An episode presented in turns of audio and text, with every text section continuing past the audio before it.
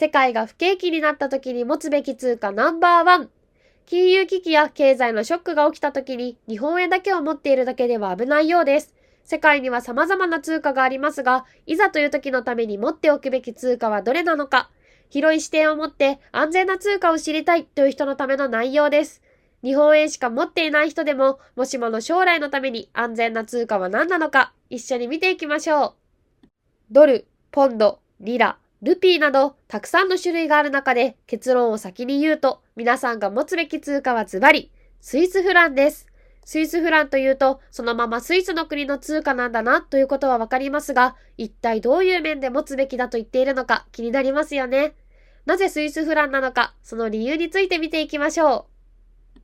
スイスフランは安全な通貨だと考えられています。スイス政府や金融システムが安定していることから、スイスフランには通常、外需による強い上昇圧力がかかります。スイスには安全で安定した大規模な銀行業、変動の少ない資本市場、事実上の失業率の低さ、高い生活水準、プラスの貿易収支があります。国として安定していると、その国の通貨も安全というわけですね。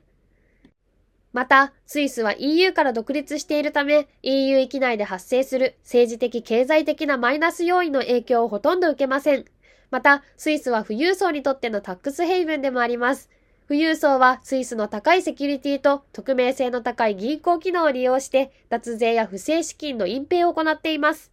つまり国として安定していることと外国からの影響を受けにくいことがスイスフランの安全面につながっているようです。ちなみにスイスフランの他にも市場が直面している課題に応じて日本円や米ドルも安全資産とみなされています。米ドルは世界の基軸通貨であり、多くの国際的な取引の額面となっているため、国内の通貨不安に直面している企業にとってデフォルトの安全資産となっていることがよくあります。モルガン・スタンレーは毎年、その年のベストセーフヘブン通貨を選んでいます。2020年には、米ドルが最も安全な通貨として選ばれました。また、日本円とスイスフランも比較的安全な投資対象としています。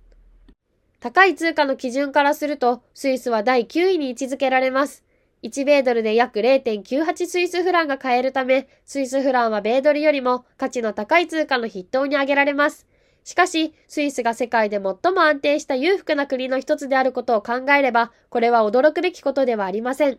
スイスフランは米ドルや日本円と並んで経済が不安定な時期に投資家の安全な避難場所となる通貨でもあります。米ドルよりも価値が高い通貨なんて知りませんでした。